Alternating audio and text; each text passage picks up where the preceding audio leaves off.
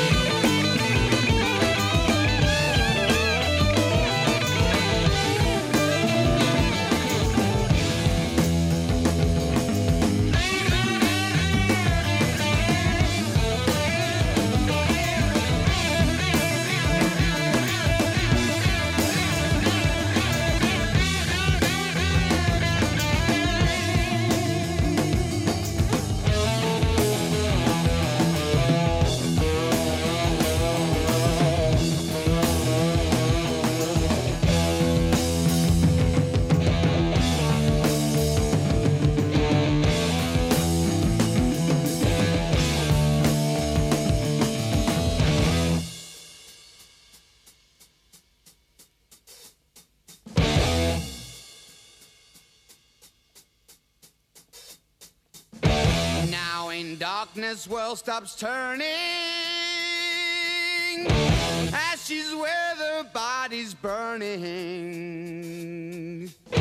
No more war pigs have the power. And as God has struck the hour. Day of judgment, God is calling. On the knees, the war pigs crawling, begging mercies for the sins. Satan laughing spreads his wings. Oh Lord, yeah.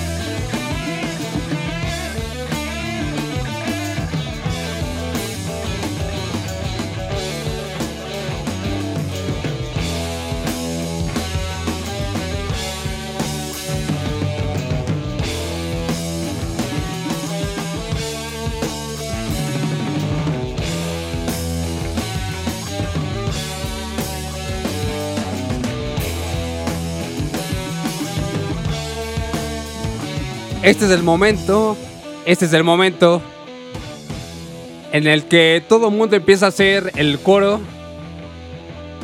Bueno, este ya no es el momento. Aquí, aquí es cuando todo el mundo aplaude y se entusiasma porque ha sonado War Pigs aquí en Blast Beat de Reactor 105. Nada porque estamos de celebración. Así es. 15 años de la estación. Sí, 15 años de la estación de Reactor 105. Y además, nunca está. Nunca No- no sobra. pretexto. Nunca sobra poner eh, Black Sabbath. Y menos un clásico como War Pigs de 1970 del Paranoid. Sonando aquí en este programa que a las 6 de la tarde, con 12 minutos. Ya noches, ya. Es como. "Buen- buenas tardes, joven. Buenas noches. Sí, no, no. Sí.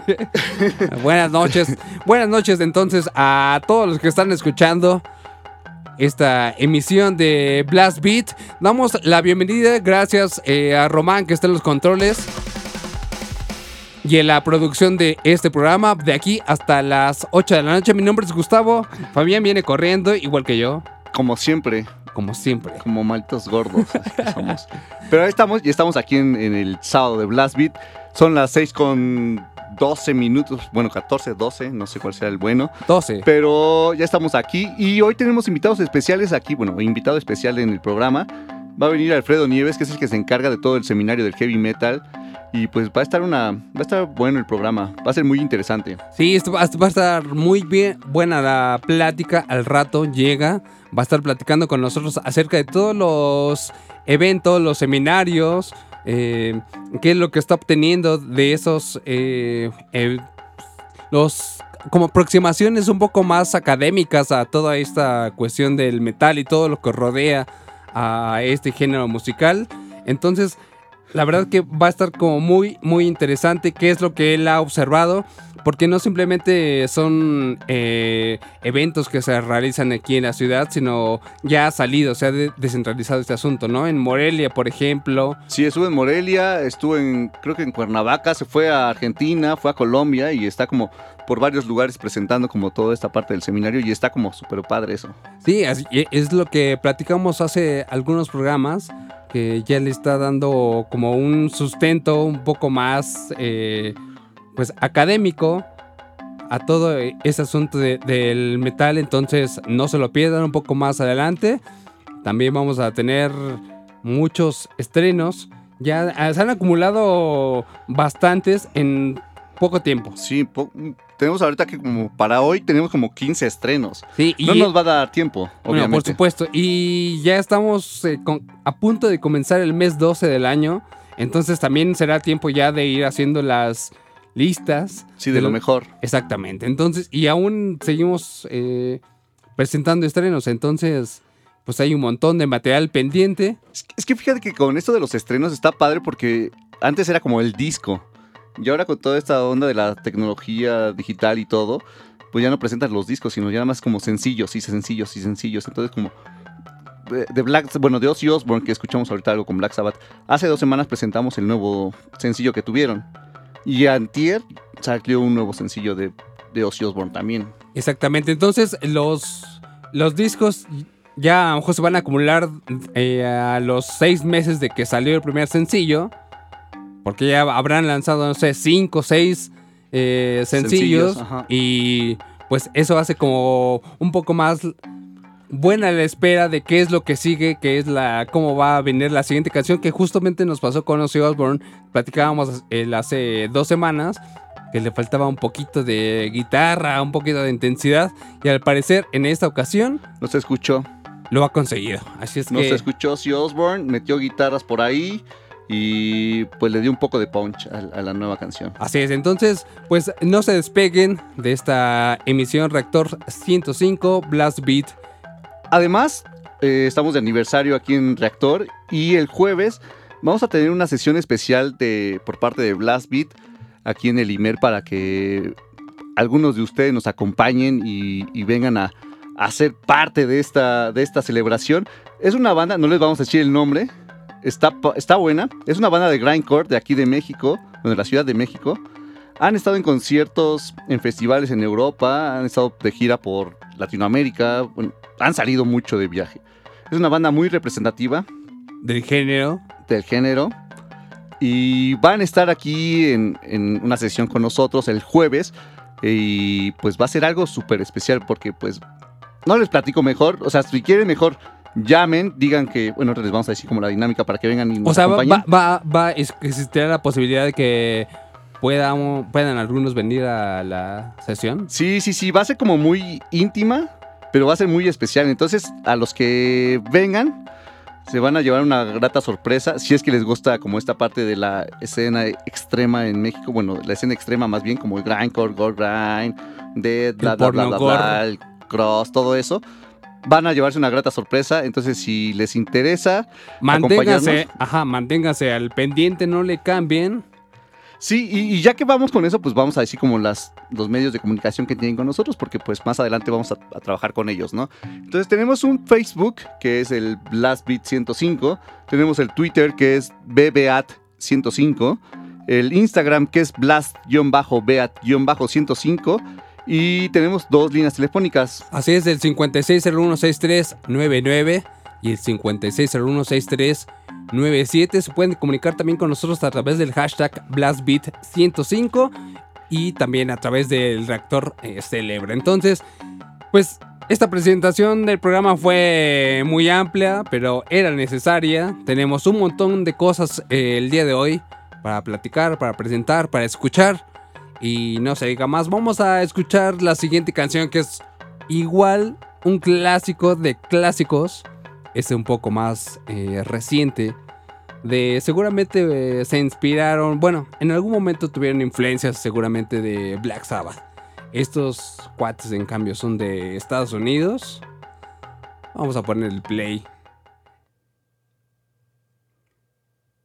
Ellos son Alice in Chains.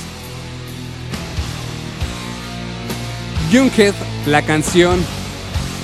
Cuando son las 6 de la tarde con 18 minutos, están escuchando Blast Beat.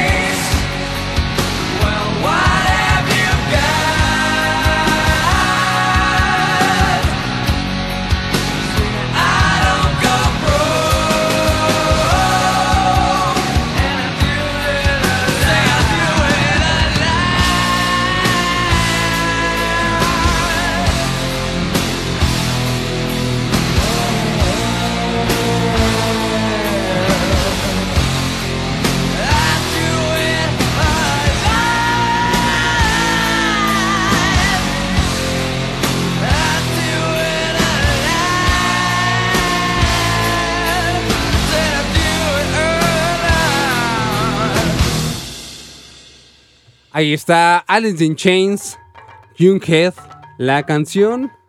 Len Staley ahí cantando, rasgándose la garganta. Cantando acerca de las drogas. Para no variar. Para no variar, ajá, exactamente. En un disco que se llama Dirt. Ahí estuvo Alice in Chains, uno de los grupos más emblemáticos de esa escena grunge en Estados Unidos. También medio metal, pero, o sea, bastante chido. Este es un, un clásico de clásicos sonando aquí en Blast Beat de Reactor 105. Más adelante vamos a decir cómo poder obtener un pase doble para venir a la sesión que se llevará a cabo el próximo jueves 28 de noviembre en el estudio A del No, en Lim- el estudio B. en el estudio B, perdón, del Limer. Es que ahorita la está en remodelación. Ah, bueno, entonces es el B. Sea, ya saben, por si no lo saben. Aquí el Limer tiene unos de los mejores estudios De Latinoamérica. de Latinoamérica y todos los ingenieros son súper profesionales. Así es que, o sea, esa sesión estará tremendamente excelente. Entonces, más adelante vamos a platicarles cómo... Tenemos cinco pases y si no llegan a ganar alguno aquí con nosotros, pues entre los programas entre semana pueden ganárselos también. Entonces pueden estar ahí al pendiente. Nosotros vamos a regalar cinco hoy, dobles y pues que gane el mejor. Así es. Y después seguramente vamos a tener la sesión para que se pueda escuchar al aire, ¿no? Sí, sí, sí, sí, eso va a estar como ya de ley. Ahí está. Entonces, pues estén atentos al programa el día de hoy. Un poco más adelante vamos a regalar estas entradas a esta sesión exclusiva de una, de una banda Gold Grind, Grindcore, Grindcore. Grindcore, Grindcore de la escena de la Ciudad de México. Así es que atentos. A continuación, Vamos a ver una banda rusa que ya por fin va a salir hoy.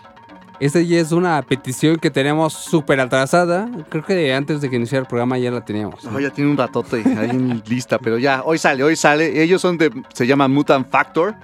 Tocan un Dead Grind y pues están bastante, bastante divertidos. Dura menos de dos minutos la canción. Entonces, pues vamos a darle play. Ya por acá está nuestro invitado Alfredo y pues ahorita vamos a oír esta canción. Regresamos, mandamos otra canción y pues vamos viendo qué va pasando. Así es. Pongámosle play. Ustedes recuerden que están escuchando Blast Beat a través de Reactor 105.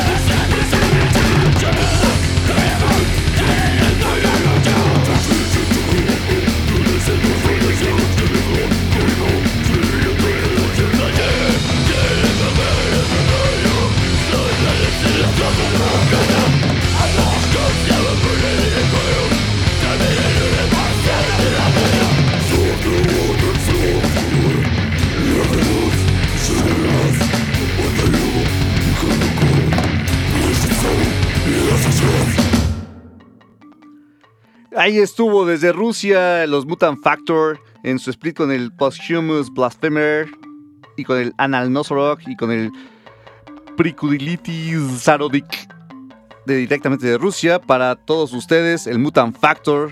La canción es no sé cómo se diga en ruso pero pueden seguir en, en Twitter nuestra lista de canciones que se van poniendo aquí en el programa para que vean cómo se escribe al menos, porque pues mi ruso está un poco oxidado y no, no sé cómo se pronuncia. Pero, Pero, ahí, ¿eh? ahí está. Ahí, está, ya la- está la tuiteada. canción. Y si no entran a Twitter, no tienen cuenta o algo así, en nuestras redes lo vamos a poner. Yo creo que a partir de mañana todo lo demás del programa y pues la lista de canciones completa. Sí, la semana pasada los extrañamos. La verdad que quisimos haber estado aquí, no se pudo, pero recuerden que los programas están disponibles en Spotify, entonces ahí lo pueden escuchar para que se den cuenta de lo que se han perdido en caso de que no hayan escuchado ningún programa o para que revivan algún momento. Exactamente. Y pues ya que estamos ahorita en la línea de como del Dead y un estreno, pues vamos a soltar a esta banda que es de Estados Unidos. Ellos son Exhum, vinieron hace varios años aquí a la Ciudad de México. Y esta canción que viene se llama, bueno, más bien esta canción que, que vamos a poner a continuación, viene en su disco de horror que salió este año y se llama la canción de Red Dead. Y pues vamos a escucharla y regresamos, bueno, más bien vamos a un corte y regresamos ya con nuestro invitado.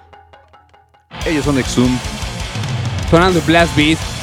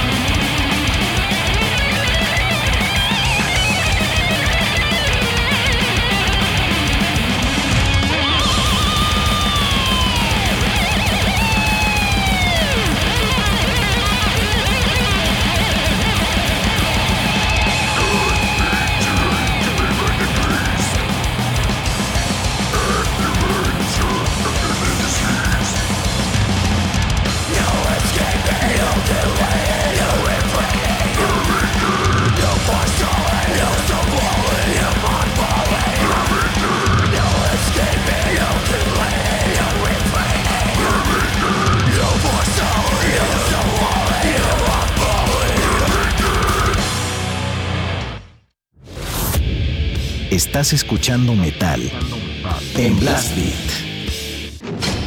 Sigue escuchando Blast Beat. Regresamos. Ya regresamos a esto que se llama Blast Beat a través de Reactor 105. Ya está en la cabina nuestro invitado. Sin embargo, antes vamos a hacer sonar esta rolita. Es brujería. La canción se llama No acepten imitaciones. Y dice más o menos así. ¡Atención, cabrones!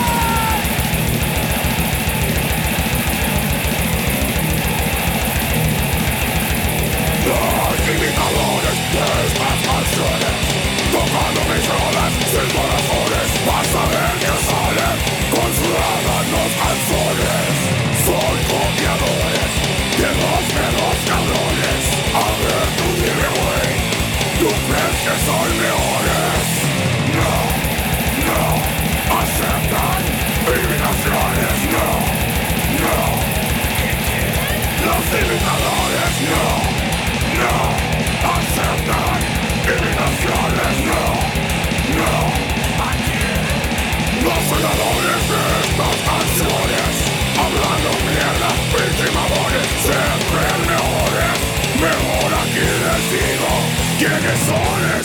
amores.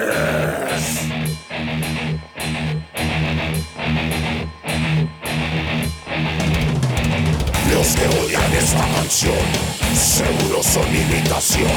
Los que nos odian sin razón, imitador sin corazón.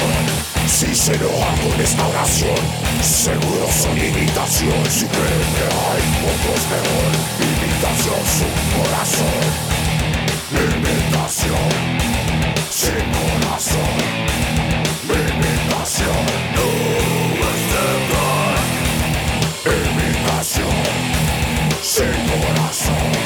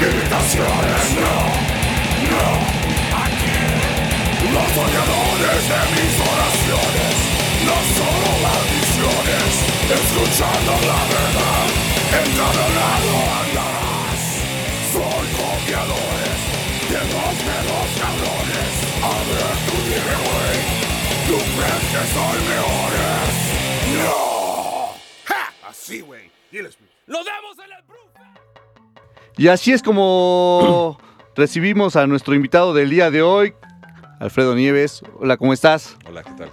Gracias por la invitación. Muy No, bien. Gracias a ti por venir. Muchas gracias. ¿Qué fue lo que escuchamos, Alfredo? Bueno, pues ahorita empezamos con algo de brujería, no aceptan imitaciones y pues la razón por la que pusimos esa canción es que hace exactamente dos años, el, eh, cuando iniciamos y presentamos el, el seminario en la Facultad de Música, que fue la, la- la primera vez que se presentó esto, tuvimos como invitado a Pinche Pich de, de brujería. Muy Entonces bien. él fue nuestro padrino y pues bueno, por eso pusimos brujería. Ah, qué bien. Pues ahí estuvo sonando brujería. Alfredo Nieves, para que quien esté allá afuera y no haya escuchado de él antes, se dedica A la investigación a la investigación. eh, estu- estudió en la Facultad de Música, no musicología. etnomusicología. Así es que, pues. ¿Y si- eh, sobre qué fue tu tesis? sobre la danza del slam en la escena metalera de 1986 a 1992. Ahí está. Todos en algún momento que nos gusta el, el metal, yo creo que, que sí pasó por nuestra cabeza hacer una tesis relacionada con el metal, ¿no? Ya cuando veías como el marco teórico y en todo lo que te podías meter, eh, ya mejor lo dejabas por la paz y comenzabas a ver caminos un poco más sencillos. Pero yo creo que, o sea, en mi caso sí pensé en alguna tesis relacionada con el metal.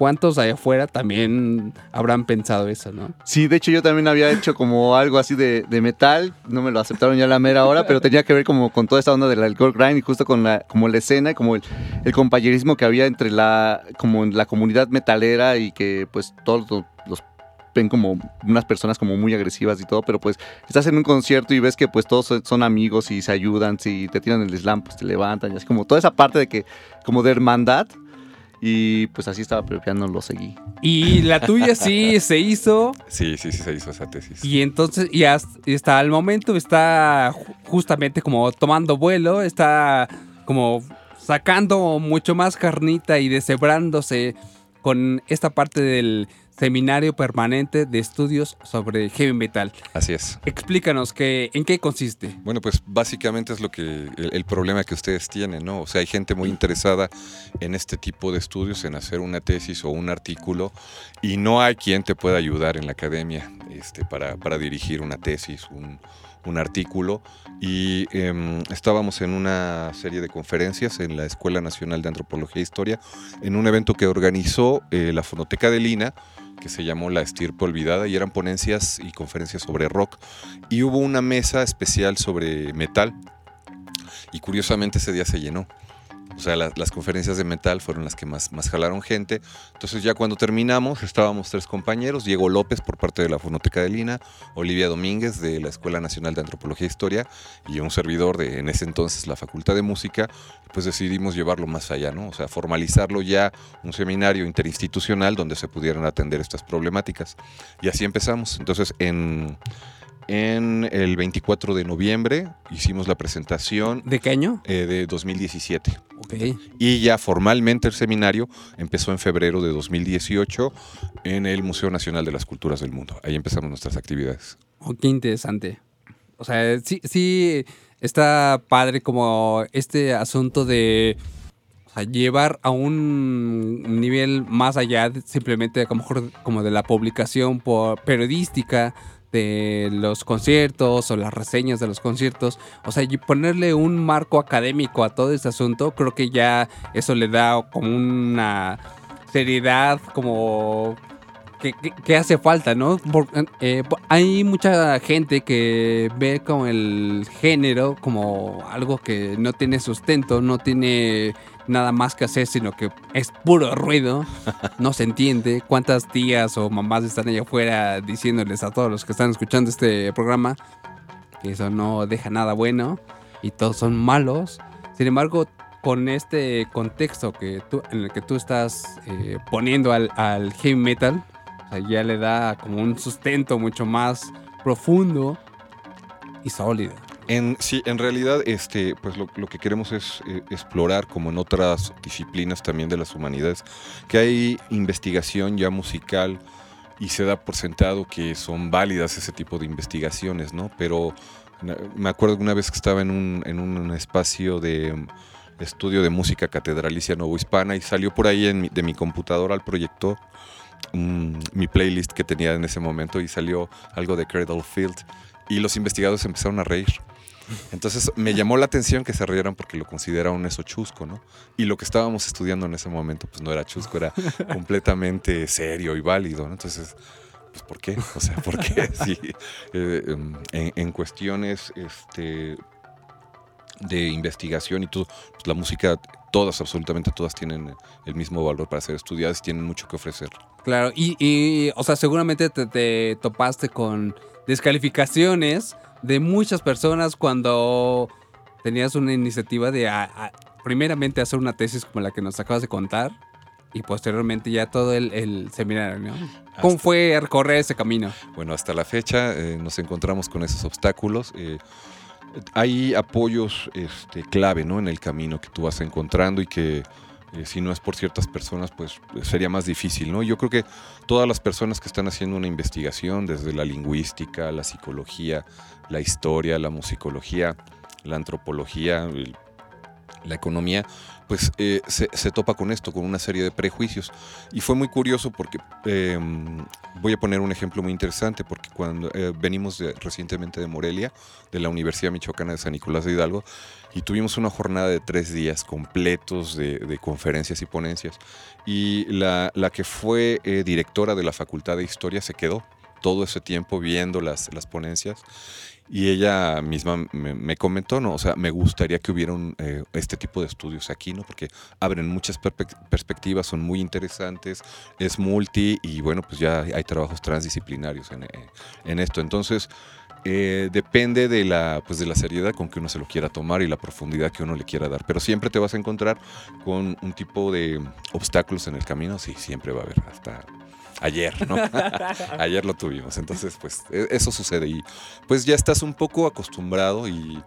Ya sabes Eh, cómo reaccionar. Porque, es- o sea, es- no, no sé si sean las mismas, pero seguramente hay en común muchas reacciones similares siempre ante una propuesta de ese tipo, ¿no? de sorpresa, de felicidad. Este, tengo amigos que me dicen un seminario de heavy metal, así con, con una exclamación de sorpresa entre, entre burla, buena onda, pero a la vez celebrando que, que existan estas cosas, como pues sí hay académicos que no para nada comparten este tipo de Y, y opinión. tus compañeros de clase o de generación, ahora que saben que pues estás en este rollo, ¿Qué, qué, qué, qué piensan? ¿Qué opinión tienen? No, no sé, no he hablado con ninguno de ellos. ¿Prefieres no hacerlo? Mejor no.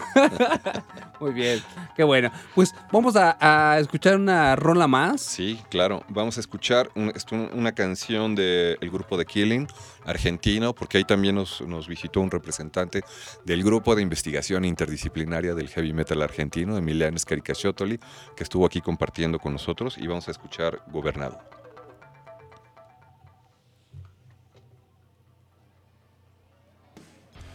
Ahí está.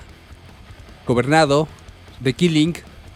Sonando en Blast de Raptor 105.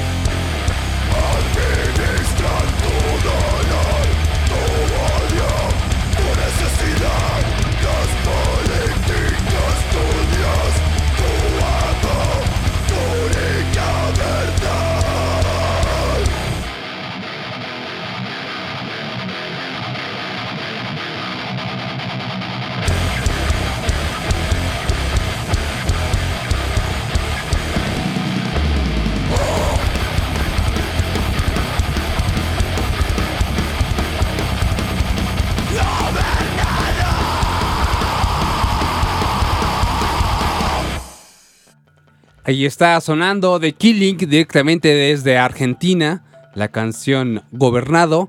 Y este, esta canción no es porque es, nada más le haya gustado a Alfredo, sino que tiene toda una explicación de por qué sonó.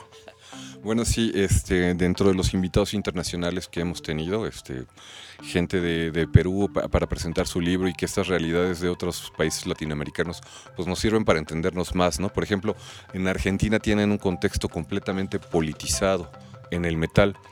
Entonces eso es un rasgo muy diferenciador de, de nuestro metal que es carente de ese sentido político en muchos sentidos, ¿no? Y eso se debe porque tenemos una cercanía a Estados Unidos que nos invadió por completo y MTV con Headbangers Ball y La Frontera, o sea, por eso es que tuvimos bandas también muy potentes como Dead Warren en Ciudad Juárez, ¿no? Entonces ellos podían brincar de la, de la frontera inmediatamente. Entonces nos- cuando, cuando Dead Warren estaba haciendo un tipo de metal en Ciudad Juárez, la gente aquí hacía un poco más de glam porque las únicas referencias que tenía eran de, de lo que les llegaba de, de los discos de Estados Unidos. de Estados Unidos. Ok. Eh, comentábamos fuera del aire toda la.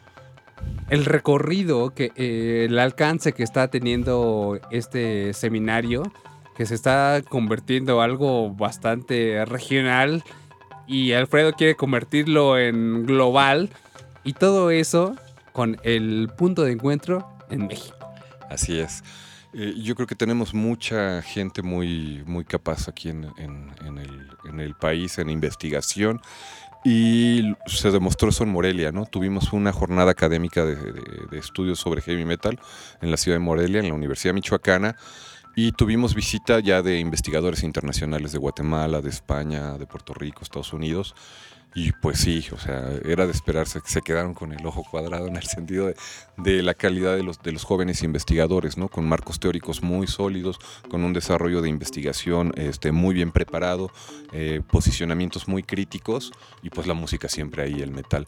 Entonces, este, también de, de manera alterna al seminario hay otro proyecto que es este que ya estamos trabajando con la International Society for Metal Music Studies, que es un congreso internacional, ¿no? Entonces, este, pues vamos a hacer sede, esto va a ser en San Ildefonso y vamos a tener visita de todos los investigadores del mundo, así de Asia, de África, de obviamente de América, pues eso lo vamos, o sea, ya, ya recibimos solicitud de una mesa para gente peruana, para gente de investigación de Argentina, evidentemente de Estados Unidos va, va a venir mucha gente, de Europa pues no se diga, ¿no? Entonces, este, estamos muy contentos. Esto se prevé para el próximo Ju- año. Junio de 2021, ya está por ahí el, el cartel, entonces ahorita estamos en producción, hay dos libros, este, ahora eh, hasta la fecha es muy poca la producción, está el libro de eh, Olivia Domínguez de Transhumancias Musicales, que es un libro muy importante, el, de, el primero que se publicó en México de Stephen Castillo, de La Música del Diablo, y ahora ya estamos trabajando en un proyecto transdisciplinar, que es una investigación que involucra a lingüistas, antropólogos sociales, historiadores, y este y pues etnomusicólogos y mucha gente. Entonces, yo creo que va muy bien esto. Y, y- y a nivel como internacional, o sea, cu- ¿cuál es el país que está desarrollando como más estudios acerca de, de esto? O sea, ya nos hablaste que México está teniendo como bastante buenos resultados con todos los jóvenes que están haciendo sus investigaciones. Pero eh, más allá de, de- México, ¿qué otro país tú dirías que en verdad está haciendo las cosas bastante bien? Bueno, pues hay que mencionar Argentina, ¿no? Con, con este grupo de investigación, porque eh, tienen una cultura de mm, escribir, de leer, muy, muy importante, muy arraigada, de mucha producción. Entonces ellos ya van por su tercer libro, aparte de otros esfuerzos editoriales que hacen en la publicación de memorias de ponencias y de conferencias. Hay una serie de libros que se llama Cultura Metálica y pues ya va por el 7 más o menos. Entonces eso te da una idea de lo que está produciendo Argentina. ¿no? Hay otro grupo muy fuerte en, en Francia que fue sede este año de, de la International Society for Metal Music Story. Y este, pues evidentemente Inglaterra también es un punto fuerte porque a través de una editorial que se llama Intellect, pues se publica la, revista de Metal Stories. Entonces, este, ahí eh, también hay grandes esfuerzos de gente latinoamericana como Nelson Vares Díaz que está haciendo los esfuerzos también por publicar material latinoamericano, ¿no? Entonces España ya es un punto de referencia también, no nada más por los esfuerzos editoriales de Fernando eh, Galicia Poblet, sino también con los esfuerzos académicos de Susana González, ¿no? Y hay eh, eh, aspectos académicos emergentes que no tienen las condiciones, o sea, para los latinoamericanos es más difícil que para los europeos o los estadounidenses, pero también esa carencia nos hace más creativos, ¿no? Entonces, en Guatemala también a través de Mario Castañeda, pues ahí hay un, esfuerzo ya por conformar un primer seminario o un grupo de investigación. Entonces, ahí estamos. Y, y- y en México, por ejemplo, las, las personas que están estudiando etnomusicología o música y que quieren desarrollar un tipo de investigación de este tipo, o sea, ¿ya existe como apoyo de un grupo especial para esas personas? ¿O se pueden, se pueden acercar contigo? ¿O, cómo, cómo funciona, por ejemplo? ¿Cómo podrían eh, una persona que está estudiando cualquier disciplina relacionada con esto poder obtener al- alguna ayuda de, de cualquier tipo. Bueno, el- una de las funciones del seminario es esa precisamente, ante la ausencia de académicos y de universidades que no tienen especialistas en el tema, pues nosotros brindamos esa, esa ayuda para dirección de tesis, nutrir de bibliografía, el intercambio. Y en el, en el Instituto de Investigaciones Antropológicas de la UNAM, do- donde yo, yo estoy y trabajo, tenemos un conversatorio de estudios críticos sobre metal, que es, este, se hace revisión de las lecturas mm, eh, que utilizan las, los investigadores y eh, es muy nutrido, pero no lo, no, lo, no lo cerramos únicamente al campo de la musicología, sino que es abierto, o sea, cualquier persona de cualquier disciplina puede entrarle a estos estudios. Y también está también de- eh, del, del Instituto de Investigaciones, hicimos un diplomado que se llama eh, Culturas del Rock, es un poco más amplio porque si lo mismo pasa en el metal, pues pasa en el reggae, pasa en el punk, entonces este, me dediqué a encontrar los especialistas que siempre han trabajado de manera aislada, solitaria, sin apoyos institucionales y conformamos un equipo muy potente. Pues es así como un Dream Team de, de investigadores. Y bueno, ya estamos este, por su segunda edición y esto lo vamos a llevar en el Museo Universitario del Chopo. Entonces ya, ya verán por ahí la, la convocatoria próximamente. Suena bastante eh, interesante, muchísima información. eh, pero es momento de que hagamos sonar una rola más. Porque esta, la, la historia, bueno, la- el contexto para explicar la siguiente canción está bastante chido. Pero ¿qué te parece si le ponemos play? Y Sale. regresando platicamos.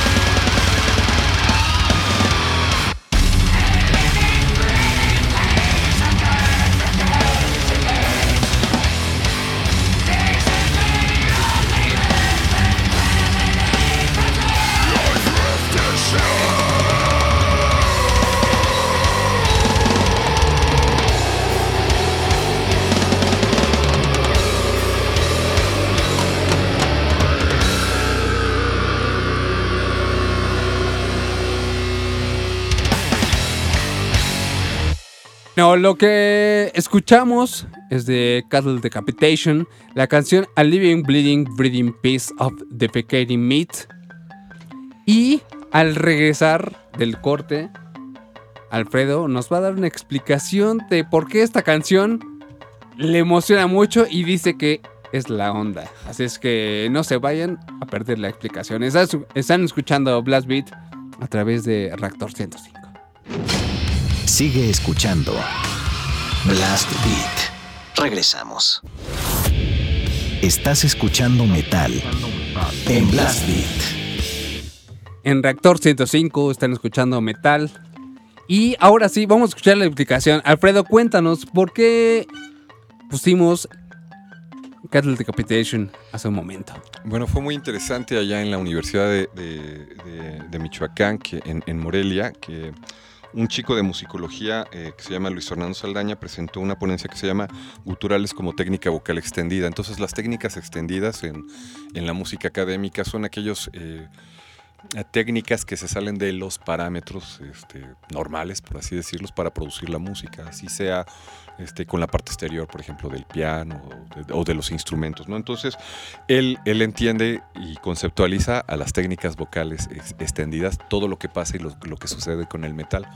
Entonces, él eh, empieza a desarrollar una serie de, de descripciones y de, de catalogas- eh, catalogar las- los tipos de voces, como los growls y todo esto, y también una serie de recomendaciones técnicas para el cuidado de la voz para no eh, para que no tengan ningún ningún ti- tipo de daño ¿no? entonces él, él asegura que a través de estas técnicas también se puede y es de estos cuidados puede haber un no daño de la voz y prolongar la, la vida de, lo- de los vocalistas ¿no? en- en su en su quehacer musical entonces ahí por ejemplo la investigación te está sirviendo para una aplicación real directamente de la música y por eso escuché eh, escogí esta canción porque tiene diversos niveles de utilización de la voz como técnicas vocales extendidas. O sea, este sería un buen ejemplo de justamente de toda la, la flexibilidad que puedes tener con la voz. Exactamente. Ah, Y, y- y aparte de, de, de lo que escuchamos, ¿algún otro ejemplo que, que te acuerdas que haya mencionado en, en- en este estudio? Bueno, eh, pues muy interesante porque él es, él, es músico, entonces eh, eh, todos los ejemplos los hacía él mismo, o sea, no recurría a grabaciones, sino los, los ejemplos de todas, la catalogación de las voces que hacía, los hacía ahí mismo. Entonces explicaba cómo poner el diafragma, cómo utilizar el diafragma, la utilización, el empuje del aire, el cuerpo también.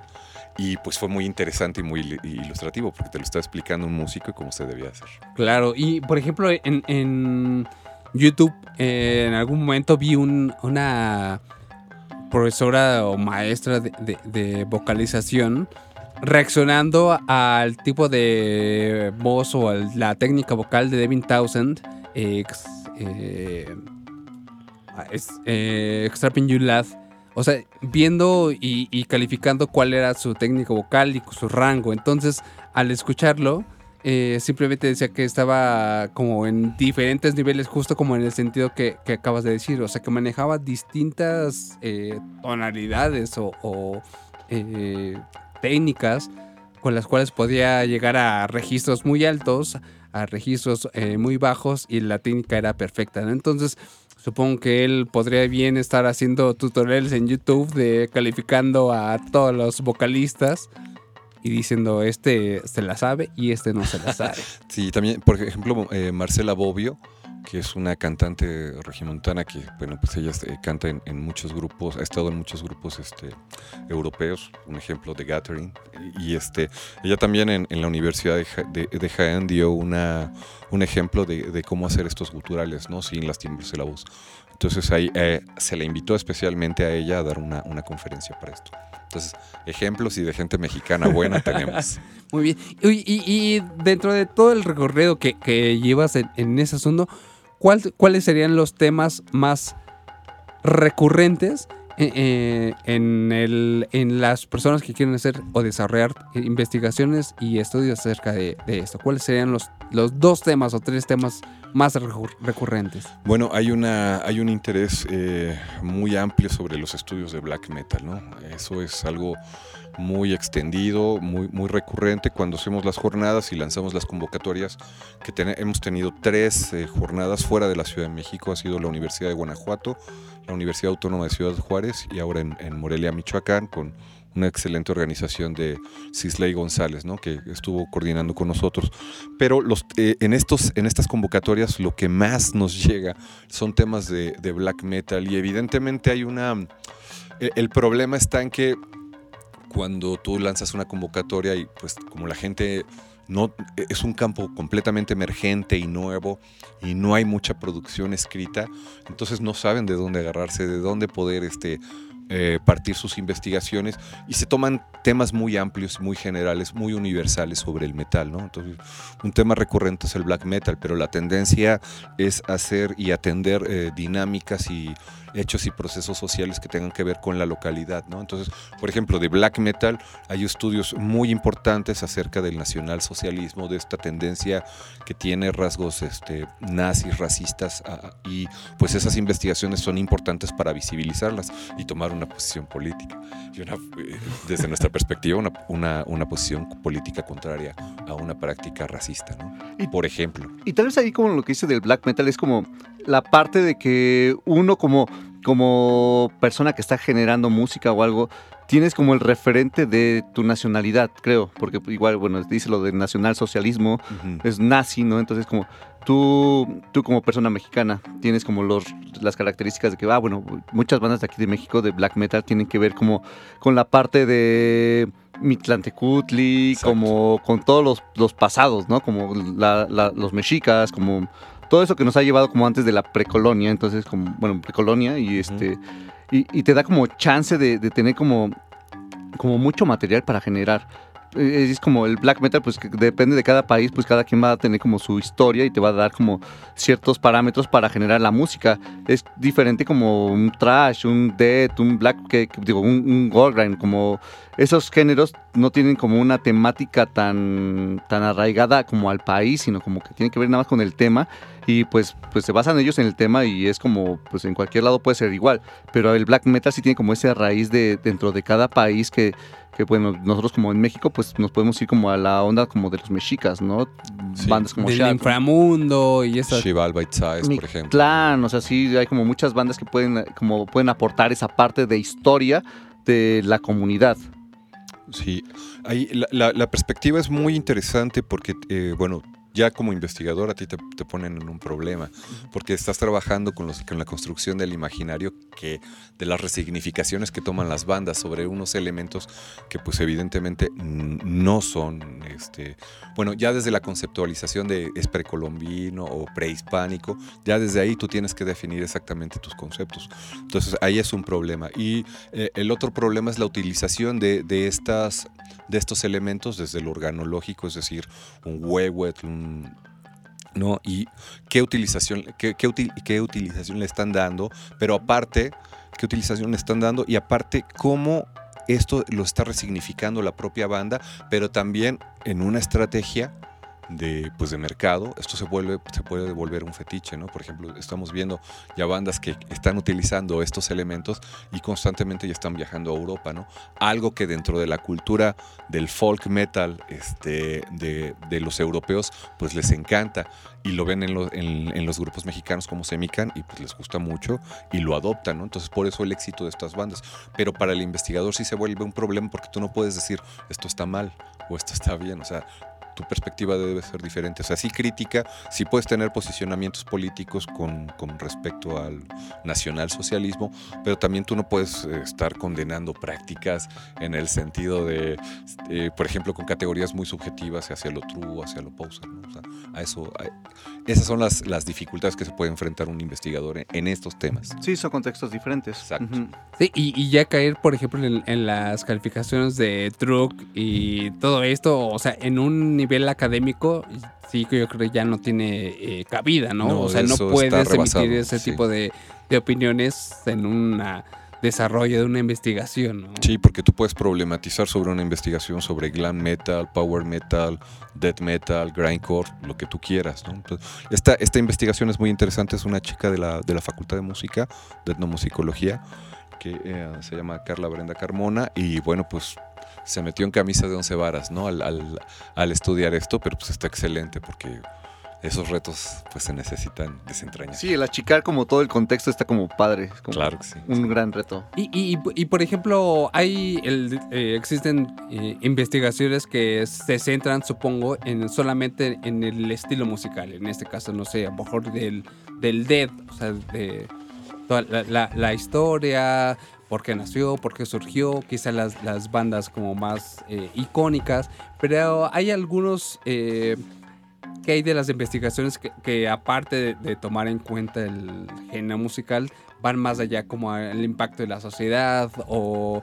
O sea, para mí e- ese, ese tipo de investigaciones se me hace mucho más eh, interesante porque pone en el panorama eh, este, la relación que hay entre la música y la sociedad y no solamente lo dejan en, el panorama de es música que suena en la radio quizá de 6 a 8 Ujú. de la noche los sábados y ahí se acabó, sino que aparte tiene un impacto ¿no? en, en- en la sociedad. Entonces, ¿qué, qué tipo de, de investigaciones de, de este, de este nivel, en qué tipo de géneros eh, se, se se han encontrado, has encontrado tú que se desarrollan más, por ejemplo, no sé, con el dead y la sociedad o con el grind y la sociedad?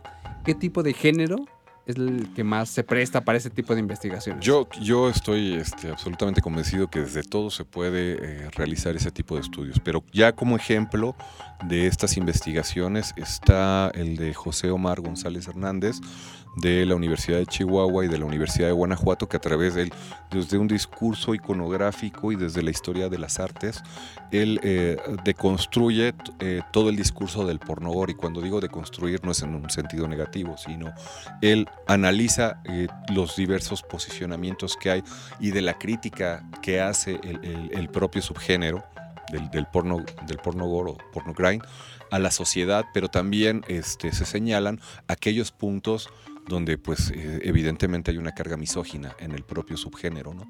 Entonces eso debe ser señalado. Claro. Y hablando justamente de esto, si quieres eh, venir el próximo jueves, 28 de noviembre, estás invitado aquí. Va a haber una sesión especial eh, por el 15 aniversario de Reactor en el estudio B de una banda mexicana icónica de este género. Es sorpresa. Entonces, más adelante también vamos a, a estar regalando los pases, pero si quieres puedes venir, estás invitado. Va a ser un evento bastante especial. Entonces, ¿qué te parece si vamos a escuchar una canción más? Sí, vamos a poner algo de una banda guatemalteca que se llama Virus Bélico, de mm, co- contextos pues que también son importantes conocer de mucho metal latinoamericano y que no tenemos op- oportunidad porque pues una de las teorías que sustentamos también en el seminario es que hay una dominación de la escucha, ¿no? Y esa dominación de la escucha está pues desde quién eh, controla los medios de, de- de comunicación. Entonces, evidentemente, siempre, si le preguntas a la gente sus 10 o 15 bandas favoritas, va a ser muy recurrente que te digan las mismas, ¿no? Entonces, una idea es abrir el espectro este, musical a través de metal latino- latinoamericano, y esto lo conocimos por nuestro amigo Mario Castañera de la Universidad de Guatemala. Esto es Virus Bélico con propiedad privada. Es gibt diese Vereinigung von Indigenas. Existe esa organización de indígenas. Quieren que los indígenas obtengan la tierra. Dicen que antes de 1500, que antes que llegaron los españoles, todo era de los mayas. Que los españoles se lo quitaron. Que todo pertenecía a ellos. Por eso quieren tener un pedazo de tierra pequeño. Pero eso no es posible.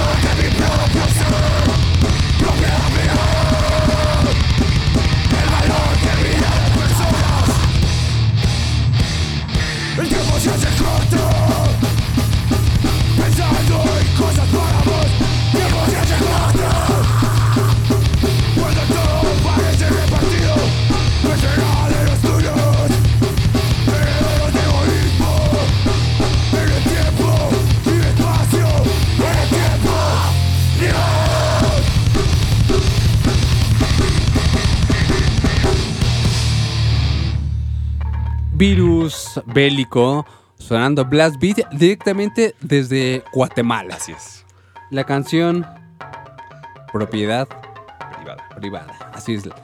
Es una banda que la vamos a poner ahí en, en Twitter eh, próximamente, pero que nos recomiendas bastante. Sí, tienen canciones muy potentes. Además, es, eh, tiene un contenido lírico muy político, muy crítico con lo, con lo que sucede en los países de Centroamérica.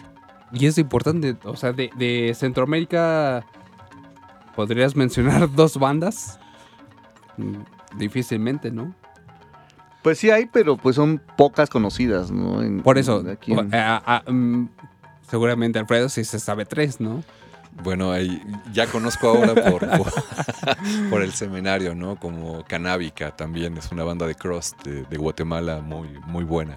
Sí, justo, lo que mencionabas, ¿no? El, eh, podríamos hacer una pregunta acerca de las 10 bandas más mencionadas o de las bandas favoritas y probablemente sean las mismas en todas partes y sobre los medios es bastante curioso que en este momento donde tienes una gran opción de medios donde poder eh, obtener la información que tú quieres sigamos estando en ese mismo estatus de todo lo mismo.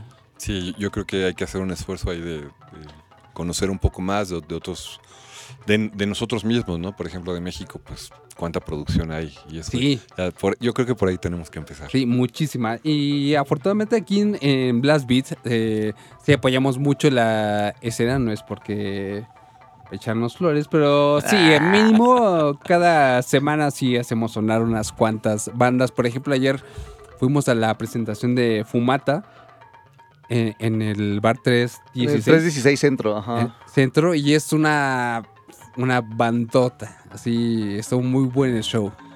Sí, los... L- fantástico. Tienes que, que ver. En caso que no los hayas visto, tienes que verlos. Son bastante. Nunca bastante. habíamos ido como a ese lugar. Está cerca del mercado Sonora ahí sobre Fray Servando Teresa de Mier. Pero pues yo iba caminando y pues, pues, todo oscuro, no ves nada. Y de repente pues ya vi como a unos jóvenes por ahí. Dije, ah, pues aquí es. Unos- una muchachada. unos, unos jóvenes por ahí y dije, pues aquí es. Y, y ya, y ya vi como que varias cara- caras conocidas. Dije, ah, pues sí. Pero entras y es, una, es un edificio con. Es, una, es un edificio donde viven las, las personas. Entonces, pues ya empezamos a. Entramos y llegas como al fondo y dije, pues, ¿dónde es el, el lugar para el concierto? Pues nunca encontramos como en, en el patio del, del edificio. Tuvimos que subir unos pisos. Encontramos a unas personas que estaban ahí sentadas. Pues ya les preguntamos dónde era como la tocada. y nos mandaron al departamento. Y es un departamento nada más ahí dentro del edificio. Entonces está, está padre el lugar porque no te esperas como el lugar que sea así. Y ya entras y tiene como el, el, pues, el lugar como muy adecuado para, para tener una, una un, Un show. show. muy, muy, muy íntimo. Y estuvo, estuvo bastante, bastante bien. O sea, los de los de Tule estuvieron antes de, de los de Fumata. Fumata. Pero sí, Fumata se llevó pues, la noche. Creo que yo no estoy acostumbrado todavía como a, así como a esa onda slush y puro, pura música, pero pues Fumata sí estuvo súper, súper bien. Y, y- y sobre esto, por ejemplo, hay estudios que, eh, que hablan sobre los lugares a donde se suelen hacer las los shows o las los toquines. Y justamente eh, estábamos platicando de un lugar icónico. eh, ¿En qué sea? ¿En los 90? ¿En los 80? No, en los 80s, en los del, del 86 hasta el, bueno, en su apogeo, del 86 al 94 más o menos. Y uno de esos lugares, seguramente que algunas personas a lo mejor tuvieron una experiencia como la de nosotros cuando llegaban ahí a la arena Adolfo López Mateos en Así esos es. años. De, ¿en serio aquí va a tocar Transmetal? Así es, Transmetal, ahí, ahí vimos un montón de bandas mexicanas buenísimas, Hardware, Cenotaph, este, Next, Sepultura también, bueno, yo la primera vez que fui a un concierto me tocó ver a Death, ¿no? Entonces, este sí, me, me considero muy afortunado. Yo la pero- primera vez que vi fui a, a arena Adolfo López Mateos fue a un concierto donde estuvo Creator y Cannibal Corpse, estuvo Transmetal eh, y fue increíble, ¿no? No sé, como 15 años o 16 años y ver a... así que sí estaba la vieja escuela esperando a la entrada del show, sí. Sí, y entonces podían venir bandas también pues de ese calibre, ¿no? Este, pero había una canción en especial que hacía que este- todo eso simbrara y se moviera de una manera brutal. Y cuando Transmetal tocaba Killers, pues ese momento era muy esperado este, por la gente, ¿no? Entonces, una de mis investigaciones va en ese sentido, que es la, la- la corporalidad del slam, en el slam, y cómo se va conformando, porque en, el- en- en esa danza de esos años, pues hay reminiscencias de otras danzas que nosotros no percibíamos en ese momento, pero que ahí, que ahí están. Y cuando llega Ocesa con eh, Iron Maiden en el 92 y nos cambian el espacio, eh, nos, nos mandan para eh, el Palacio de los Deportes, la corporalidad cambia, eh, ese, ese aspecto íntimo que había de que tú te reconocías con la gente y de cómo te movías y porque sabías, reconocías ese espacio y de repente ya no lo tienes porque tienes una sección donde no puedes moverte. Y esa es una, es una de las cosas que trajeron este, la, eh, pues, la, industria del espectáculo, ¿no? Entonces, no, no, no decirlo de una manera negativa, sino que, bueno, pues cambió, ¿no? O sea, se apropió, hubo una industria que se apropia de ese mercado que tenía características, pues evidentemente más locales, más underground, y eh, cambiaron la dinámica, pero la gente en ese momento pues no nos dimos cuenta de lo que estaba sucediendo, o sea, simplemente era, pues vamos a ver Iron Maiden, ¿no? Y todo se desarrollaba en ese espacio tan icónico eh, que es este, la Arena Adolfo López Mateos Sí, un, eh, un espacio, sí es la, es la catedral del metal. del metal en esa época y estaba pues, en, sí, bastante lejos, ¿no? Por ejemplo, de las personas que vivían en el extremo sur de la ciudad, por ejemplo, para llegar a de aquel lado, sí era bastante complicado, ¿no? Entonces, vamos a escuchar Esa- justamente... Esa canción que pues hacía mover a, a toda la banda de Entlanepantla y pues es dedicada a todos los que, que visitaron la Arena Adolfo López Mateos y esto es Killers con Transmetal.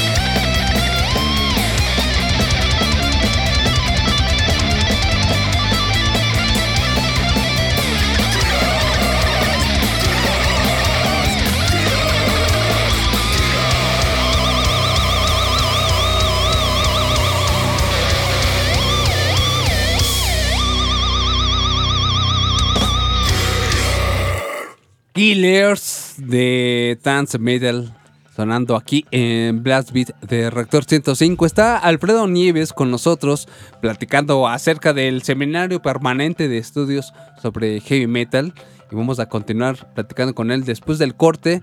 Sin embargo, antes tenemos la mecánica para que puedan obtener un acceso para la sesión del próximo jueves aquí en el estudio B del IMER de una banda icónica del Del Grindcore. Grindcore. Han estado tocando en los Obscene Extreme de aquí de México y en varios de República Checa. Han girado en Europa, han girado por Sudamérica, o sea, sí han salido bastante del país y pues es una banda representativa de la Ciudad de México.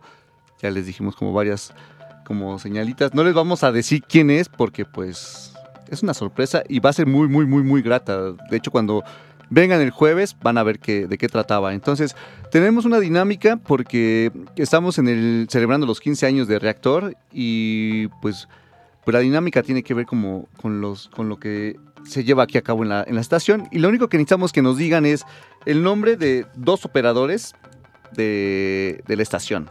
Entonces, con que nos digan dos operadores, se llevan su pase, es doble y va a ser un showzote el jueves acá en el Imer. Así es. Hay que mencionar que el show es acústico. Entonces, imaginen a una banda de grind tocando acústico en un estudio de la altura del- que los tiene, que los que tienen Limer. Entonces, aquello va a estar súper chido. Sí, va a estar bastante, bastante, bastante ¿Te bien. ¿O no? Simón, sí, Va. vamos. Entonces, dos operadores, díganos el nombre de dos operadores aquí eh, de Rector 105 y con eso ya están aquí en... Al menos Sí, sí. el de aquí de ley ya saben quién es, lo presentamos cada que entramos al programa y, e igual lo despedimos, entonces pues ya saben de uno. Así es. Entonces, eh, pueden hacerlo a través de Twitter, arroba blastbeat105, a través de los teléfonos 5601-6399 y 97. Entonces, Son cinco pases dobles, entonces pues apúrense. apúrense. Sí, dense prisa. Vamos a un corte y regresamos con más aquí en Blast Beat. Estás escuchando metal en Blast Beat. Sigue escuchando Blast Beat. Regresamos.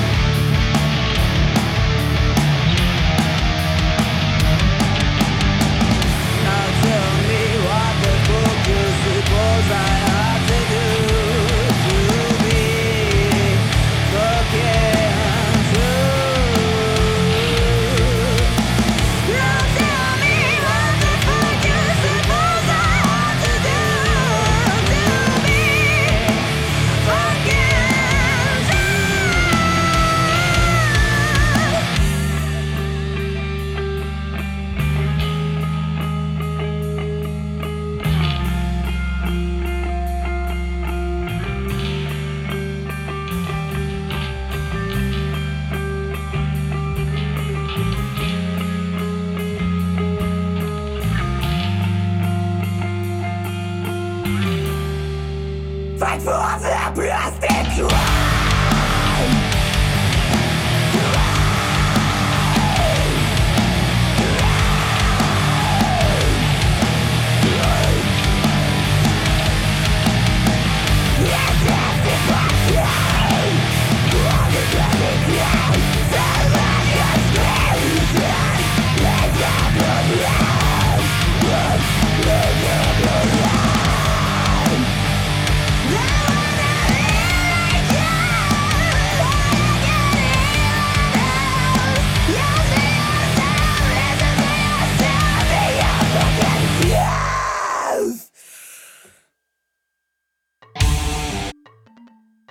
Ya regresamos a Blast Beat y todavía tenemos pases para el evento que vamos a tener el jueves aquí en, en el Limer con una banda de grindcore que va a tener un set muy especial, Acústico. acústico. Eso es importante. Eso es lo muy, muy, muy importante porque es raro los que tienen. Yo solo tengo em, ¿Noción? noción de que los únicos que tienen así un show es Anacont. ¿Tú, Alfredo, has escuchado alguna sesión acústica de algún alguna banda de grind? No, todavía no. Esa va a ser la primera. Ahí está, entonces, si Alfredo no tiene noción que se dedica al estudio de estos asuntos, entonces sí será algo novedoso. Mucho, muy novedoso. Así es que todavía pueden eh, llamarnos, pueden escribir, eh, las personas que estén interesadas, solamente díganos los nombres de dos operadores de reactor 105. Hay siete, seis. Y que lo hagan llegar a cualquier lado, o sea, sea por teléfono o por redes sociales y pues ya ahí vamos. Nosotros les vamos a avisar si fueron ganadores o no, porque pues si nos llegan como muchos, Sí, vamos a la, tener para la- todos. la- la gente que quiere venir.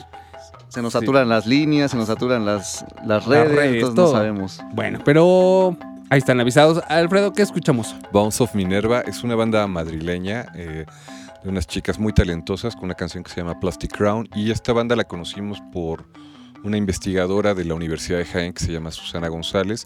Ella tiene un, eh, eh, algo similar al seminario pero con una modalidad muy particular que es un día es solamente conferencias y el otro día en la universidad hacen un concierto.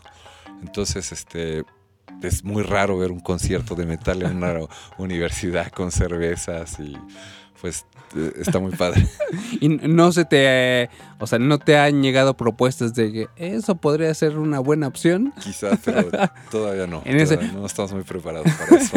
En ese momento no, en este momento no. Entonces, bueno, estamos platicando con Alfredo Nieves del Seminario Permanente de Estudios sobre Heavy Metal. Una plática bastante interesante en caso de que apenas estén sintonizando. Eh, nuestro programa ya está en Spotify, entonces si quieres lo puedes ahí también escuchar, Alfredo, para que pues, lo- te, te des una escucha de todo lo que, lo que hablamos este día. Entonces, pues, eh, ¿cuáles son lo- lo- los próximos eventos que, te- que tenemos? Bueno, pues ¿Qué tienes? sí, es, eh, tenemos ahí en el seminario, este, los, los esperamos porque vamos a tener un cambio de sede. Estamos muy agradecidos con el Museo Nacional de las, de las Culturas del Mundo que nos arropó por pues, casi dos años en- eh, y tuvimos parte del éxito que tuvimos fue gracias a ellos, ¿no? O sea, tener como sede para pues, sesiones del seminario al lado de Palacio Nacional en, en el Zócalo, pues es algo maravilloso, ¿no? Pero ahora decidimos hacer un cambio porque es necesario, porque hay que refrescarnos y este y nos vamos al Museo Universitario del Chopo. Entonces, eso tiene una historia muy, muy especial relacionada con el rock, con el Sí. tianguis cultural del Chopo. Y este, y pues van a haber cosas y proyectos muy nuevos. Entonces, esta sesión que viene, eh, que están todos cordialmente invitados, es completamente gratuito, es el jueves 5 de diciembre a las 5 de la tarde. Ok. Y ahí este, vamos a tener un programa muy especial que, por cierto, vamos a hablar de la radio metalera en México. Así van a poder, bueno, están ustedes invitados, está gente de otros programas de metal como Metálisis, de la UNAM, está eh, gente muy cercana a, a un programa muy importante que hubo, que fue Heavy Metal Subterráneo. Ok. ¿no? Entonces, este, de ese tipo de cosas vamos a hablar en esta, en esta primera sesión y va a estar muy interesante. Y eventos especiales, sí, eh, pa- para marzo vamos a tener una, una jornada de conferencias muy especial, únicamente y comandada, coordinada por chicas. Ea Ilse Valverde, de, es una lingüista de la Escuela Nacional de Antropología e Historia. Ella va a estar coordinando junto con Olivia Domínguez y también con una investigadora de Argentina, Noelia Noelia Adamo de, de- de la Universidad de Buenos Aires y del Grupo de Investigación Interdisciplinaria Argentino, porque van a dar una serie de ponencias que, pues, y le van a pegar a los, a los hombres, porque van a visibilizar el machismo que hay en el metal, entonces eso se va a poner muy bueno. Sí, y justamente hace escasas tres Como un- semanas. como un mes, ajá. Como un mes eh, tuvimos ah, en cabina a la primera banda en entrevista integrada por solamente chicas, que seguramente la conoces, Introtil, Claro. justamente pues hablando de, de- de su paso por este el rock, que ya tienen bastante tiempo, 10 años, y cómo ha sido el camino, las presentaciones van a estar en el México Metal Fest en Monterrey eh, el próximo fin de semana. Entonces, eh, sí, ese es, es también ese es un gran tema, ¿no? El, el papel de las chicas en este género. Es súper importante porque cuando empezó esto, pues era, eran- hay rituales masculinos, ¿no? Se veían eh, puros hombres, pero pues eh, este, es- eh, eh, tienen un papel pues igual de relevante. Y hay, pero hay una serie de, de prejuicios, ¿no? Y fueron también señalados en una sesión que tuvimos especial. Estuvo este Rose de Introtil con, con nosotros, Mystica Girls, estuvo Fátima eh, Ramos de Renacencia. Entonces eh, fue muy interesante porque pues ellas explicaban también parte de sus experiencias y todo lo que, lo, lo que se dice, lo- eh, y con mucha carga de prejuicios o que si las mujeres no son aptas para tocar metal, ¿no? Exactamente, Porque no tienen la fuerza para tocar la batería, o una serie de complejos que pues no, ya, ya tenemos que hacer algo por visi- primero visibilizar eso. ¿no? Muy bien. Pues eh, hay, te- hay una página de internet, una página de Facebook más bien, en donde podemos checar toda la información acerca de los programas, de las ponencias que vayas a, tener. Entonces ahí pueden checar toda la información. Es Seminario Permanente de Estudios sobre Heavy Metal. Así es, o lo pueden buscar como arroba seminario heavy metal en Facebook, también en, Instagram. Y ahí está, siempre estamos posteando toda la información y contestamos muy rápido los mensajes. Muy bien. Pues, hoy y, y a, a tenor, por ejemplo, de todo lo que nos estás platicando, ¿cuáles son las, las bandas para ti en este momento las más chidas, las bandas mexicanas? Bueno, este, bueno, ya ese, ese es otro tema, ¿no? ya no, No, son es- temas de eh, investigación, ya ajá, son, sí, bueno. son temas personales. sí. Exactamente, pero, o sea, me intriga saber que una persona como con un panorama bastante amplio, eh, supongo que tienes un montón de conocimientos sobre bandas nacionales, debes Algunas, tener las algunas. preferidas, ¿no? Bueno, me gusta mucho Voltax. Cuando, cuando yo los veo, este, me parecen unos músicos fantásticos, ¿no? Y Introtil también, cada vez que las veo, su. O sea, no sé, yo, yo siento que cada vez hacen cosas más increíbles, ¿no? En, en, en son fantásticas. Entonces, este, pues hay. No sé, hay muchísimas bandas, no sé, no sé por, por género, por eh, dónde podemos empezar, pero me vienen esas dos a la mente que son, que son geniales. Sí, la verdad que Voltax e Introtil sí están haciendo las cosas eh, bastante bien. Eh, Voltax eh, fue ganadora de, de una de, de los eventos que se hacían o se hacen batallas de, de metal en México, el cual gana, el quien ganaba iba a tocar a, a Bakken.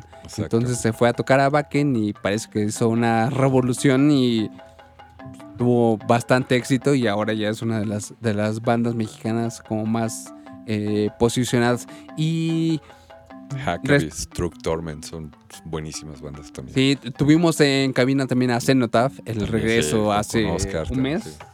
Sí, un mes. Un mes más o menos, a Cenotaph. Entonces, pues está bastante movida el- a la historia sobre las bandas mexicanas. Y justamente una pregunta, ¿cómo ves la escena del metal en México? Bueno, pues, este, o sea, es indudable que el talento es, está ahí, ¿no? O sea, ninguna banda le pide algo a otra de, que tenga que ser europea o estadounidense. Yo creo que en cuestiones musicales y técnicas eso no, no, no. Las bandas mexicanas están muy bien. Lo, que tiene que suceder con, desde, es una apreciación, es que eh, la propia industria tiene que voltear a abrir el mercado. Es decir, hay excelentes esfuerzos, hay, hay gente que está trabajando como Armando de Moshpit, que hace una labor titánica por, por el metal este, en México, Renacencia también, eh, que hacen mucho por las bandas con, como Anima Tempo, ¿no? O sea, son excelentes, excelentes bandas. Pero me parece que son eh, los medios masivos de comunicación y la propia industria la que tiene que, vol- eh, que voltear. Porque si no, no, o sea, si no, si solamente le invierten al- al, a las bandas estadounidenses y, y europeas, pues esto va a seguir igual, ¿no? Entonces eso lo vamos a ver en los carteles. Los carteles son un excelente reflejo para ver si siguen con los nombres chiquitos, Chiquitos. pues eso no va a cambiar en nada, ¿no? Entonces sí está bueno que Semican esté apareciendo ahora en estos, en estos festivales, pero tiene que haber toda, o sea, toda una maquinaria en ese sentido y que se vuelque. Por ejemplo, está- hubo eh, un evento en, en un- en el Hendrix eh, que hizo esta empresa Vercam, que es una casa de, instrumentos musicales, apoyando exclusivamente la escena local y eso fue fantástico. Entonces pone en otra dimensión, con, un mejor espectáculo, producción, lo que, le corresponde a, la escena. Y entonces es ahí donde la gente ya va también... Nosotros tenemos que hacer mucho, ¿no? Al consumir, pero yo creo que son los medios de comunicación y, y la industria la que tiene que voltear al metal mexicano. Ahí está. Entonces, hay que seguir en este tenor. Muy bien. Pues, Alfredo, ¿algo más que quieras agregar? No, pues que nos visiten muchas eh, en, el seminario, este se pone muy padre, uno eh, mm, estamos muy sorprendidos porque siempre sesión con sesión va la gente, 80 personas, 100 personas están en el seminario eso dura tres horas y uno piensa que se van a aburrir la gente no va ni al baño, ¿no? O sea, se quedan ahí sentados porque el diálogo se pone muy rico, hay, hay este hay chicas investigadoras muy talentosas, eh, gente que está poniendo mucho de su parte para que esto salga. Entonces, yo creo que estamos haciendo bien las cosas en, en- en el sentido de mostrar una, una investigación más amplia y darle lugar al metal también, como, como se merece, como cualquier otra música puede ser estudiada. Entonces, los invitamos a que vengan y pues gracias a ustedes por, por, la, por la invitación al No, pues programa. al contrario, gracias por, por venir a platicarnos de esto que, eh, pues sí, desde hace mucho tiempo también teníamos como la inquietud de, de poder platicar contigo acerca de todo este movimiento que se está generando alrededor del seminario y como decíamos, o sea, hacerlo, poner un poco más de, de- de formalidad al asunto, entre comillas, ¿no? Porque tampoco no es como 100% que te pongas un smoking para no, hablar, pero con un contexto ya mucho más académico, un nivel de conversación ya un poco más, eh, no tan coloquial quizá. Sí, sí, totalmente. O sea, nos queda claro, nosotros no, o sea, ni, ni tratamos de hacer una apropiación del género, sabemos dónde pertenece, lo vivimos como lo vivimos, con unas buenas caguamas y nos vamos a reventar. Y eso es otra cosa. Nosotros hacemos academia y no se trata de saber quién sabe más, sino simplemente nosotros lo, lo estudiamos desde nuestra disciplina y este no sabemos más que, que ustedes o que la gente que acumula y lo disfrutamos igual. Eso, eso nos queda claro, ¿no? Pues ahí está. Muy bien, pues eh, gracias por estar aquí. Ya saben, Gracias. el próximo 5 de diciembre en Sí. el... Museo Universitario del Chopo a las 5 de la tarde. Ah, pues ahí está. O sea, ya el lugar conocido, si no, pongan Museo Nacional del Chopo ahí en, en internet y le sale la dirección. Entrada libre, entonces... Sí, nada más que digan que van al seminario y ya No hay pretexto. pasaporte al infierno. Muy bien, pues muchas gracias. Eh, vamos a cerrar con una rola, ¿qué te parece? Sí, pu- y pues que cierren las mujeres y que, y que cierre Introtil con agresión. Ahí está. Muchas gracias por haber estado en- con nosotros. Gracias. Nos estamos viendo. Está sonando Introtil en Blast Beat.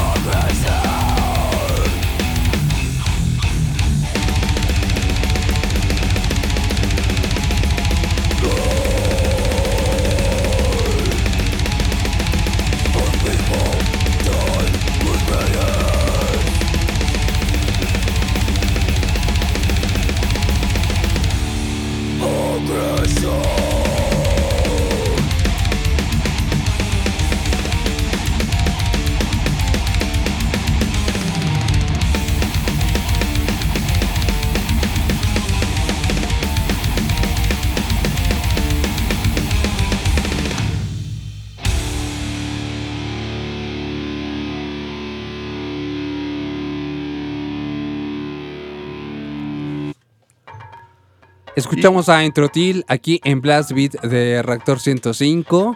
Una banda integrada por puras chicas bastante chidas. que hoy Bast- tocan en Guanajuato, en Santa Catarina. Ah, muy bien. y la- Antes de llegar a Monterrey. Sí, y la próxima semana van a estar allá en Monterrey, en el México Metal Fest. Y pues tocan por ahí como de la una de la tarde. Pues hasta no se las pierdan porque sí es una bandota Buen show. bastante chida. Sí, sí. Entonces, pues antes de que se nos acabe el tiempo, nos alcanza para lanzar las carnitas. Échalas. Vamos a darle play de una vez y ahora les decimos quiénes son. Entonces vamos a darle play.